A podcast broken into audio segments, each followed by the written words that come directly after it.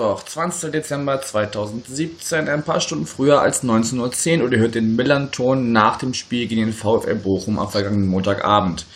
Das Spiel gewinnt der FC St. Pauli nach Toren von Lasse Sobich in der 34., Jan-Marc Schneider in der 49. sowie einem Anstoßtreffer von Lukas Hintersee in der 75. Minute mit 2 zu 1. Ich bin Yannick und unterhalte mich heute wieder mit Tom, den ihr schon aus dem Vorgespräch kennt. Moin Tom. Hallo, schönen guten Tag. Schön, dass es bei dir wieder geklappt hat. Wir hatten ja versucht, noch jemanden Drittes dazu zu bekommen, der vielleicht in der Gästekurve am Montag stand, aber das hat irgendwie nicht geklappt. Gut. Trotzdem freue ich mich, mit dir darüber zu reden. Ja, wenn ich dich jetzt frage, zwei Tage nach dem Spiel, einigermaßen verdaut die Niederlage oder hängt die noch nach? Ja, die ärgert vor allen Dingen, bei mir ist es so, dass es in dem Moment immer sehr, sehr wehtut, egal gegen wen und wann, ist eine Niederlage natürlich nie schön. Und das hat mich natürlich an dem Tag auch wieder geärgert. Ähm, jetzt haben wir gerade wieder ein neues Thema. Ich weiß nicht, wie es nach Hamburg durchgedrungen ist, aber der Kapitän Bastians, der Ex-Kapitän, hat sich äh, in, äh, im Bochumer Radio Luft gemacht und schießt gegen Hochstädter, sagt, mit dem Mann ist das Tischtuch zerschnitten, ich will wechseln. Da ist China im Gespräch oder Köln. Ähm, Jedenfalls ist da immer noch dicke Luft in der Mannschaft, was wir ja vor dem Spiel schon so ein bisschen thematisiert hatten. Das ist im Moment ein bisschen mehr Thema. Inwieweit sowas zur Niederlage beiträgt, will man nicht, jetzt nicht überbewerten konkret, aber äh, das ist im Moment mehr Stadtgespräch, Thema Fußball, Thema Bochum, als die Niederlage, die viele ja erwartet hatten, ich nicht unbedingt, aber einige andere. Und du hattest ja, ich muss es ja sagen, 2-1 getippt. Ne? Ja, hätte ich da mal Geld drauf gesetzt. Ähm, ja. Genau. Nee, aber Hochstädter ist ein gutes Stichwort, weil schon vor dem Spiel gab es ja schon die erste kleine Rangelei im, im Gästeblock. Ich weiß nicht, ob das am Fernsehen mitbekommen oder eher nicht so? Doch, ich habe mit, also ich habe mich, um, um mich professionell auf dieses Interview vorzubereiten, habe mit einem Fanclub-Mitglied gesprochen, der da war, der vor Ort war. Also es waren von unserem Fanclub, deshalb auch Kommando Bochum, äh, ein, äh, zwei Leute da oder drei Leute waren da und die haben das halt äh, geschildert. Das war wohl ein Plakat, was die Bochumer aufhängen wollten und da ist die Polizei irgendwie dazwischen gegangen. Insgesamt war die Stimmung aufgrund dieser Situation, Ausgliederung, äh, Proteste gegen den Vorstand, äh, wohl insgesamt relativ gereizt im Gästeblock, was weniger mit dem Gegner St. Pauli als mit eben dieser internen Sache zu tun hatte. Ja. Ja, also das Plakat wird doch da irgendwie eine relativ explizite Wortwahl gegen Hochstädter, ne? Also er soll sich doch bitte verpissen, stand da glaube ich so sinngemäß ja, drauf. Genau. Ähm, genau, woraufhin da aus, aus unserer Südkurve auch äh, Sprechchöre kamen, hier ganz Hamburg hasst die Polizei.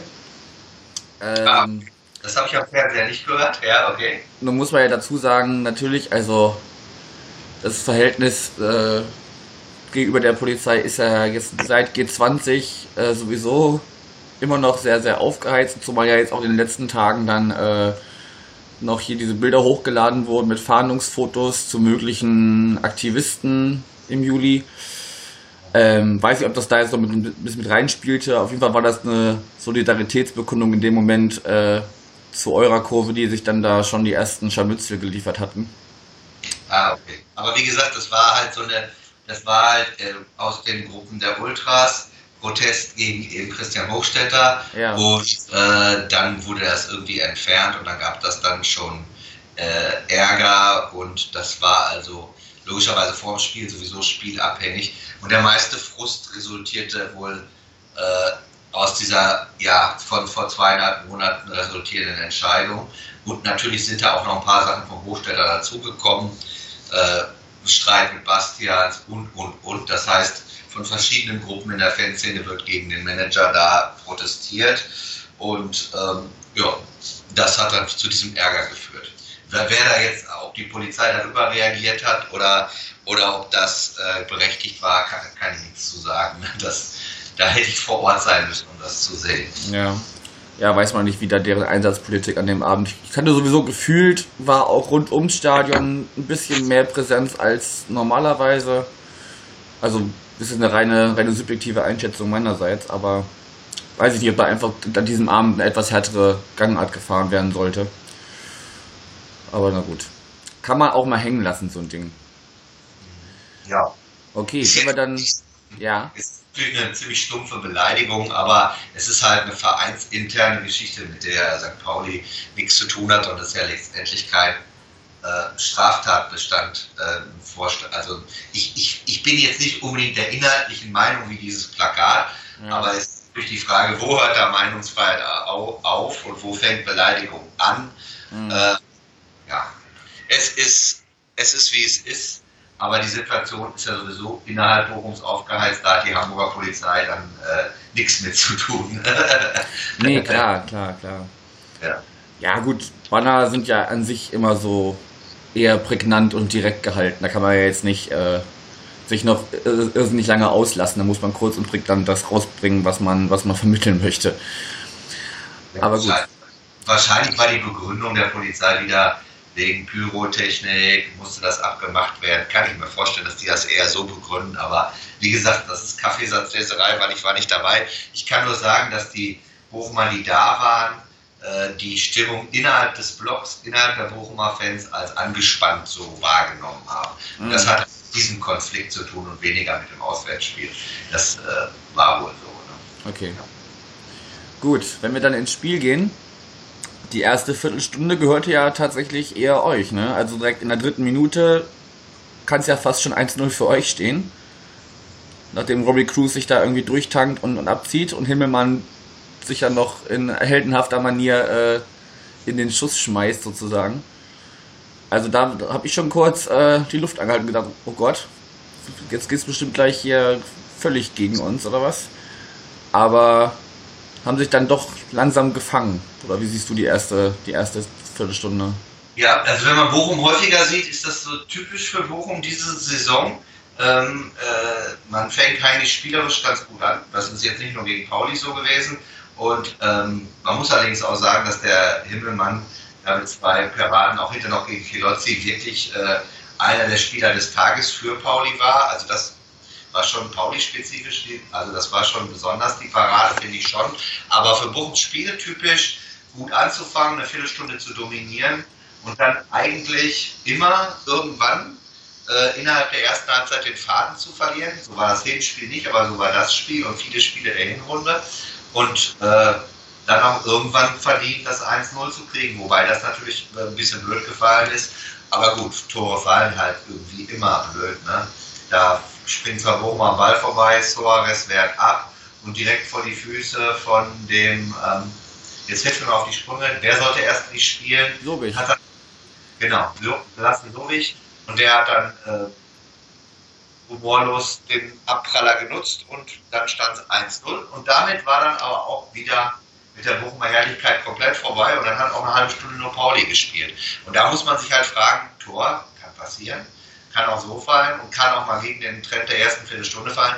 Aber was halt für mich als Bochum-Fan nicht zu erklären ist, dann dieses komplette Einbrechen. Natürlich hat Pauli, das war auch zu erwarten, mit Moral gespielt. Man hatte viele Verletzte, also würde die Mannschaft kennen, kämpfen, rennen.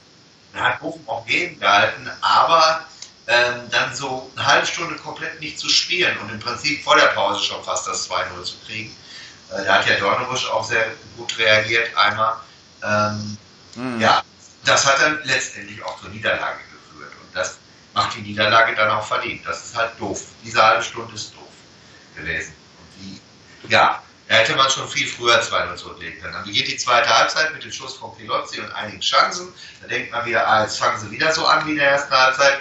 Und wieder macht Pauli ein Tor, ein Kontertor. Und da muss man tatsächlich negativ den Sam rausstellen, der dann im Zweikampfverhalten wie bei einer Juniorentruppe ist.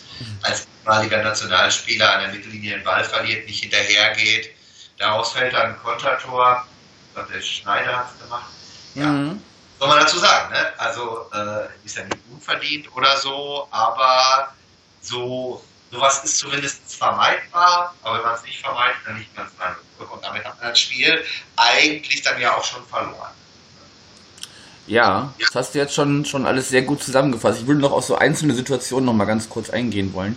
Ja. Ähm, zum einen, wie sah das am Fernseher aus? In der 15. Minute geht Suarez gegen Schneider in den Zweikampf und äh, Schneider geht zu Boden im eurem Elfmeter. -Raum. Ja, das war so eine, ja, ähm, jetzt ist natürlich so, wenn man die Steinhaus kennt als Schiedsrichterin, die lässt eher laufen. Ja.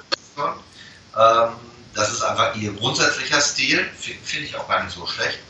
Ähm, kann man darüber diskutieren, ob man dafür Elfmeter geben kann. Ähm, ich sage mal so, je nach Auslegung. Wenn der Schiedsrichter leichter eher Elfmeter gibt, dann ja. Wenn eben wie sie eher nicht, dann kann man das auch laufen lassen. Dementsprechend ähm, hat es aber dann hinterher bei der gelb-roten Karte eben nicht laufen lassen, was aber auch für sich betrachtet okay war. Also ich an der Schiedsrichterleistung würde ich die Niederlage auf gar keinen Fall festmachen. Die hat wie immer ganz gut gepfiffen, finde ich. Ja, ähm, durchaus, durchaus solide, ja. Also ich mag auch ihre Art einfach. Sie kann sich da immer sehr gut direkt äh, positionieren. Da gibt es keine langen Diskussionen. Ja. Es gab auch, glaube ich, nur einmal irgendwann später, dann kurz nach eurem Ausgleich, äh, nach eurem Anschlusstreffer, ähm, so, ein, so eine kleine Rudelbildung weiß nicht, da lag, glaube ich, glaube ich, äh, so Boscha lag da irgendwie noch auf dem Boden und es wurde noch weiter gespielt und dann war es ein bisschen unübersichtlich. Ja. Und äh, aber ansonsten hat sie da sehr souverän das alles äh, geleitet. Nee, das wollte ich damit auch gar nicht, äh, gar also nicht implizieren, dass sie da irgendwie nicht, nicht richtig reagiert hätte. Ja, ja, nee, kann man geben, muss man aber nicht. Und das ist halt eine Sache, die, äh, die hängt halt damit zu. Also ich, ich fand auch hinterher, da hat es am ein, zwei Mal einen Foul an einem Bochumer nicht gepfiffen. Aber das weiß man dann halt auch, dass, dass die härtere äh, Einsteigen durchgehen lässt. Spricht durchaus meiner Philosophie vom Fußball. Da muss man sich dann als Mannschaft auch darauf einstellen. Dann ist es halt besonders dämlich, wenn man wie Sam eigentlich ein hochveranlagter Spieler dann da fast körperlos die Sache lösen will. In so einem Spiel, wo klar ist, dass eine ersatzgeschwächte Mannschaft übers Kampf, über einen Kampf zum Spielen. Und da ist es genau wichtig, die Zweikämpfe zu gewinnen. Mhm. Da ist der Zweikampf und äh, das ist, glaube ich, der entscheidende Punkt gewesen in dem Spiel, äh, endgültig, warum man das verloren hat. Ne? Diese schwache halbe Stunde in der ersten Halbzeit und dann diese Schlüsselszene. Ja, man hat insgesamt in der zweiten Halbzeit aus Bochumer Sicht gut gespielt. Da war es dann, was das angeht, eine unnötige Niederlage in der zweiten Halbzeit. Aber so ein Spiel ist auch mal eine Verlaufsgeschichte. Die halbe Stunde, die hat letztendlich dann den Aufschlag gegeben. Plus das Tor ja, und so ist es dann. Und dann ist es natürlich unterm Strich auch irgendwo verdient und für viele Bochumer Fans halt, deshalb vielleicht auch die Enttäuschung, die dritte Niederlage dieses Jahr gegen St. Pauli, ne, vor einem mhm. Jahr Pandemie, hat man zum Ende der Saison verloren, das war ein Geldspiel zum Anfang der Saison und jetzt zum Start der Rückrunde, da haben dann wahrscheinlich einige Leute auch einfach dann äh, etwas die Nase voll was aber verständlich ist. Ja, wir entwickeln uns so ein bisschen zu eurem Angstgegner, ne? Das halt so. Ja, ja, das, genau. ja. das kann man auf jeden Fall aufs Jahr 2017.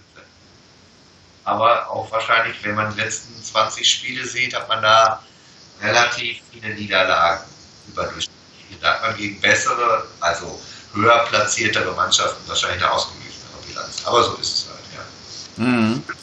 Wie hast du denn ähm, unseren Stürmer Alagui gesehen. Also es gab, gab so zwei Situationen, wie du schon sagst, eigentlich können vor der Pause doch das 2-0 fallen. Einmal in der 38. wo äh, ein Freistoß auf den Kopf von Lasse Sobich kommt äh, und er quasi direkt Don Dornebusch anköpft.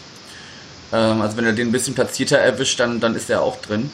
Und dann geht der Ball aber nicht ganz raus aus dem 16er, sondern Alagui könnte noch schießen, tritt aber über den Ball. Das ist so. Ja, da kann Alagui in der Nutshell momentan so. Das ist so. Ach, der ist, ich, weiß ich auch nicht. Und zwei Minuten später ist schon wieder Sobig am Ball, der, der Kopfball setzt auf, peilt an die Latte, Alagi könnte da einfach hinspringen, ist aber auch wieder zu langsam und kommt nicht mehr dran und euer, euer Torhüter ist da. Das ist so, ja, also ich bin auch gerade ein bisschen vor, voreingenommen, vielleicht was Alagi angeht, aber da kommt nicht so viel Gutes momentan. Weiß nicht, hast du das, hast du ihn besser gesehen als ich? Nee, ich habe ich hab eine andere Szene im Kopf, aber das ist vollkommen subjektiv. Ich achte natürlich bei St. Pauli nicht so sehr auf die Leistung der Spieler, sondern mir ist nochmal aufgefallen, als er neben der Steinhaus stand, wie breitschultrig sie und groß sie wirkte im Gegensatz zu den Spielern. Also ich glaube, er ist kein großer Spieler, oder? Weil du jetzt zweimal vom Kopf beigeführt hast. Nee, da, da haben wir schon, schon körperlich präsentere im, im Kader auf jeden Fall. Der ist jetzt nicht so. Er ist auch größer. Ähm, ich, also da muss ich sagen, ehrlich, da kann ich jetzt nicht so.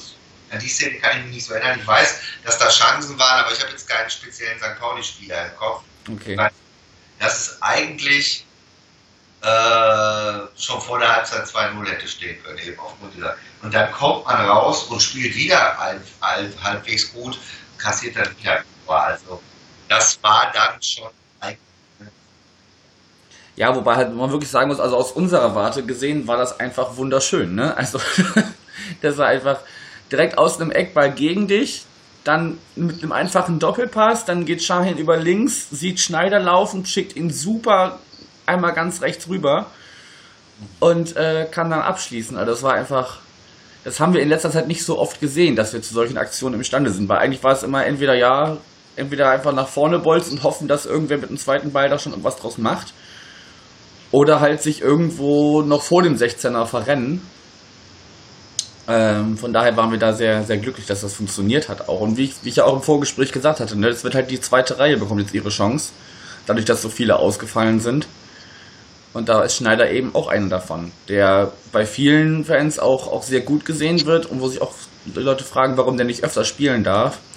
Aber gut, er ist halt nach Boadus, Alagui eigentlich dann eher so, ne? In dritter Reihe eher sogar, wenn wir nur mit einer Spitze spielen. Also was er natürlich gut macht, ist die Chance einfach zu verwerten. Das ist ja eine Qualität, die äh, unabhängig wie das jetzt entstanden ist, ich fand halt schlimm, diese Szene an der Mittellinie, wo der, äh, da war es wohl Charlie, wo der Sam da den locker stoppen kann, wenn er vernünftig hingeht. Und dann kommt halt dieser Pass.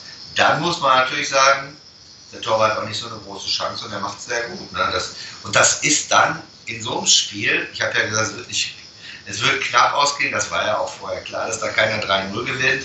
Ähm, oder 4-0 oder 4-1 und ähm, da war klar, das Spiel ist eigentlich gelaufen. Jetzt machst du da nochmal einen Anschlusstreffer. Ich hatte jetzt immer im Nachbericht bloß Stiller geschrieben, es war ja Hinterseher.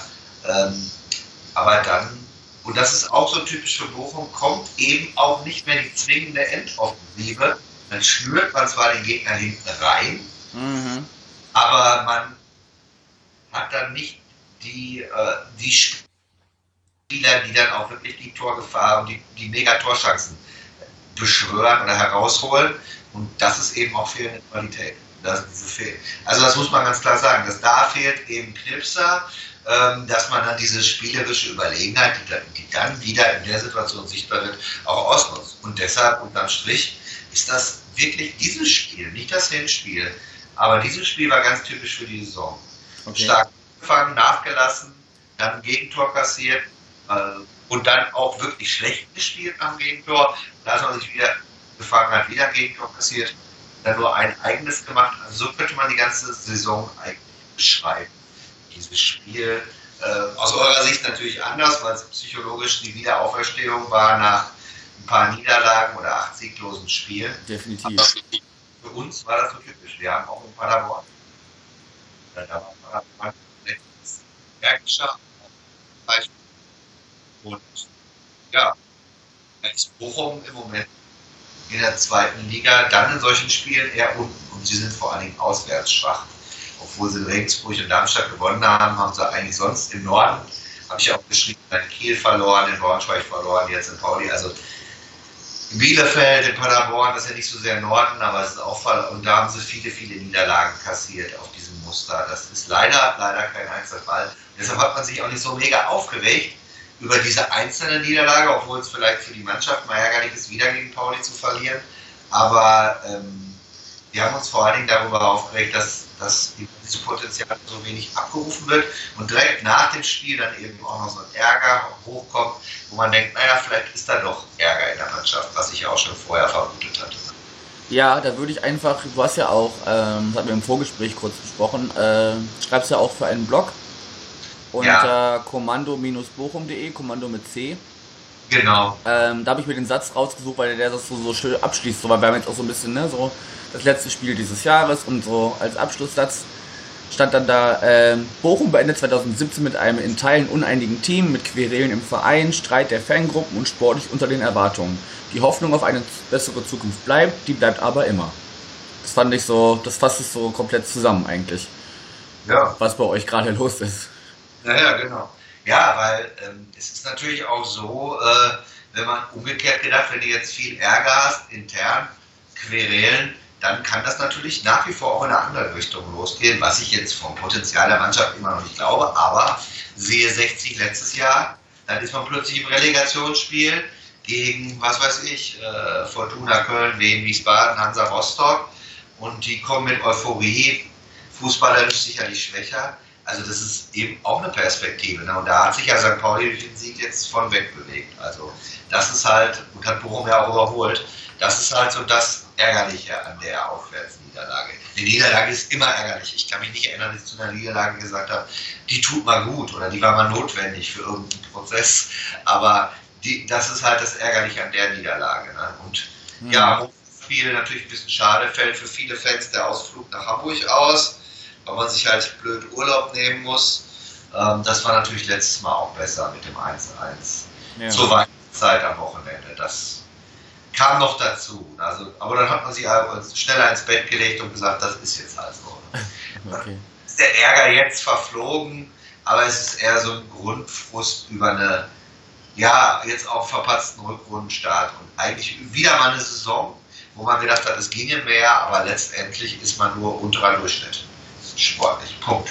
Das mhm. ist, das kann man nicht, also die Tabelle lügt da nicht. Wir sind Zwölfter, nicht weil der Gott so ungerecht ist, der Fußballgott, sondern weil wir halt Zwölfter sind. Und das ist auch irgendwo unterm Strich verdient, weil Fußball nicht nur Ballbesitz ist und äh, gut sich den Ball zu spielen, sondern auch Tore machen und diese Leistung konstant abrufen. Und wir haben eben auch wenig Verletzte. Das heißt, wir haben einen großen Kader, ne? so ein Eisfeld, ich weiß gar nicht, ist der reingekommen? Ich glaube nicht.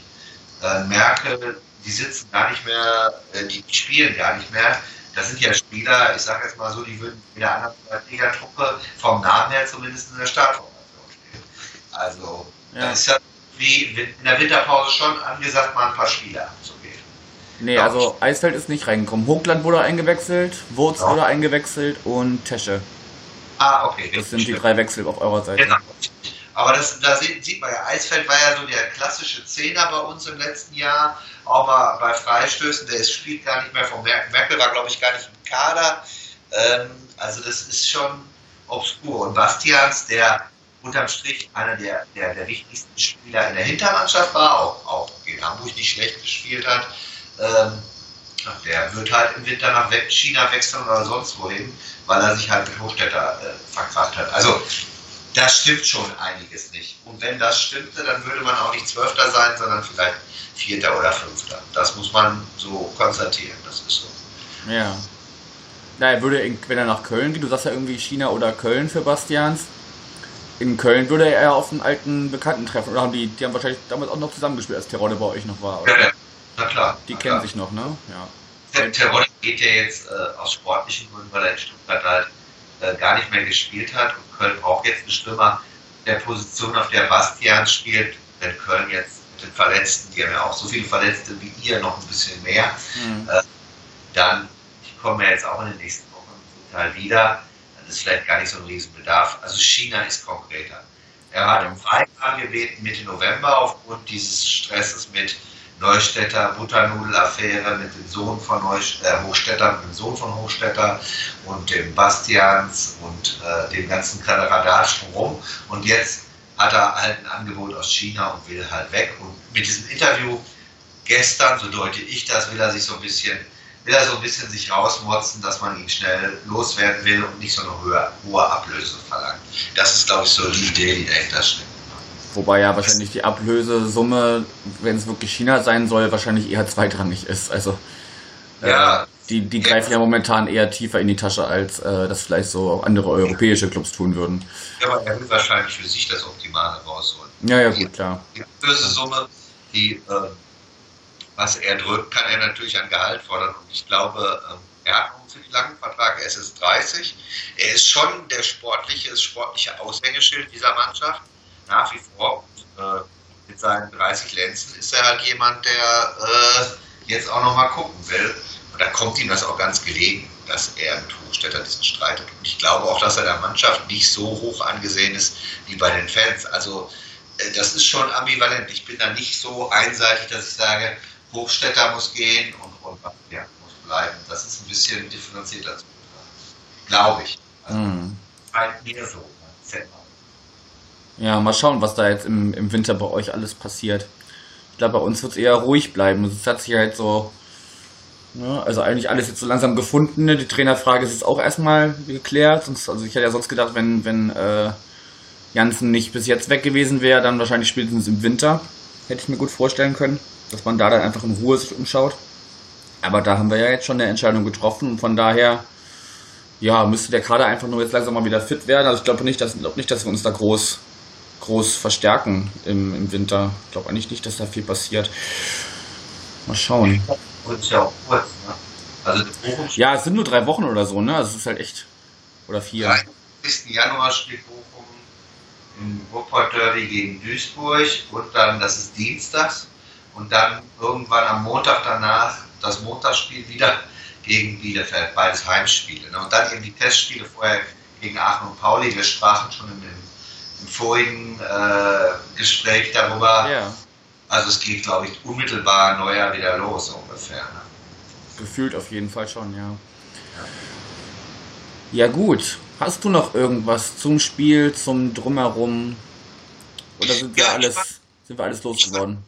Ich fand eigentlich ähm, vom Fernseher die Stimmung ganz gut für ein Montagsspiel. Ich habe gedacht, oh ja, also die Antwort von St. Pauli war da. Da fand ich halt schade, dass der noch kommt dieser Situation, die wir ja auch schon thematisiert haben, halt relativ schweigend rüberkam. Ähm, das ist immer wieder schade, weil ich fand die Stimmung für ein Montagabendspiel wirklich ordentlich. Ne? Alle mhm. müssen, die meisten müssen am nächsten Tag arbeiten und werden dann nicht so viel trinken. Und dafür war das echt gut. Ähm, also ich hoffe, dass das nächste Spiel in Hamburg dann wieder an einem Wochenendtag ist und ich da auch schön hinfahren kann. Hm. Weil, äh, ja, da hat man immer schon Bock das macht schon Spaß, aber vielleicht dann irgendwann auch mal wieder. Ja. Also so, so, ewig verlieren ist halt auch keine Motivation. Warum auch immer. Ja. nee, also würde ich auch, also Stimmung war am Anfang ein bisschen verhalten noch so. Aber dann auch gerade im Laufe des Spiels, auch durch das, was auf dem Platz passiert ist, dass man halt gesehen hat, okay, die Jungs kämpfen heute, die, die schmeißen sich in jeden Ball, wollen den Sieg noch vor Weihnachten kriegen. Ähm, da hat sich das auch so ein bisschen auf die, auf die Ränge übertragen und umgekehrt. Also es war, glaube ich, wieder so ein schönes, komm, wir, das, wenn wir alle zusammen uns jetzt mal richtig reinhängen, dann können wir das schaffen. Ja, genau, das hätte das ich mir auch. Ganz, ganz schön, hat sich ganz schön entwickelt noch im Laufe des Spiels. Genau das hätte ich mir von Bochum auch gewünscht, sowohl von der Mannschaft, dass sie sich so rein, das hat man bei St. Paulis Spielern gesehen und eben auch von den Fans, dass sie ihre Mannschaft wieder leidenschaftlich unterstützen. Und das hat ja beides gefehlt. Und dann fehlt am Ende nicht nur deshalb, ich glaube nicht, dass Barcelona so oft gewinnt, weil sie so fantastische Fans haben. Da ist es im Stadion nämlich ruhig. Also das hat nicht unbedingt was mit dem Erfolg zu tun. Aber das ist natürlich in so einem Spiel, was ein bisschen knapper ist, kann das ja schon mal das Zünglein an der Waage sein. Und da hat St. Pauli eben auch mehr auf, auf äh, hingebracht. Also ja, das ist einfach schade, so ein Jahresausklang.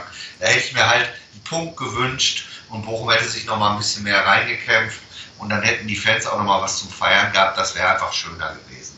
So mhm. vor Aber es ist wie es ist. So weiß man, wo die Baustellen liegen. Die liegen in der Konstanz, die liegen im Team, die liegen beim Sportvorstand, die liegen im Verein, die liegen darin, dass man mit den Fans, dass die Fans untereinander reden müssen. Und wenn die Baustellen nicht geklärt sind, dann wird man halt auch 2018 kein einfaches Jahr haben. Ja. Ja, wobei ja wirklich alles dermaßen eng zusammen ist. Also das haben wir im Gespräch auch schon gesagt. Ähm, zwischen Platz 15 jetzt aktuell, da steht Heidenheim gerade mit 22 Punkten. Und Platz 4 mit Ingolstadt hat 28 Punkte und dazwischen bewegen sich dann so in einer, zweier Schritten die ganzen anderen Teams und es sind eigentlich nur sechs Punkte, die da äh, das ganze gesamte Mittelfeld ausmachen zwischen Platz 4 und 15. Ne? Und dann, also da kann mit ein, zwei guten Spielen kann man auch ganz schnell wieder unter den Top 6, 7 sein. Absolut. Deshalb habe ich ja auch ähm, kalkuliert, nicht zu verlieren, um dann eben nochmal im neuen Jahr zu denken, ah, vielleicht könnte noch was gehen. nicht weil wirklich was geht, aber damit man dieses Gefühl noch haben kann. Und das ist natürlich schon das Ärgerliche an der Niederlage. Also, da weiß man jetzt, oh, jetzt fängst du wieder von vorne an. Und das hat man halt schon sechs, sieben, acht Mal gehabt. Aber gut, damit muss man auch leben. okay. Ähm, wenn du dann nichts mehr hast, würde ich nur noch darauf hinweisen, von meiner Seite aus, dass heute Abend, also ungefähr in zwei Stunden wahrscheinlich, ähm, die 49. Folge der Millanton Hauptsendung aufgezeichnet wird. Da sind diesmal die Handballer des FC St. Pauli zu Gast, die ja unter anderem in Ruanda waren zu einem ja, Trainingslager mit Testspielen oder so ähnlich. Das einfach mal reinhören, ist bestimmt auch ganz interessant. Ja. Ja, und dann war es das von den Vor- und Nach dem Spielgesprächen für dieses Jahr. Geht dann im nächsten Jahr mit Dresden weiter. Und ja, dann wünsche ich allen Hörerinnen und Hörern auf jeden Fall schöne Weihnachten, einen guten Rutsch ins neue Jahr und man hört sich im nächsten Jahr. Tschüss. Tschüss.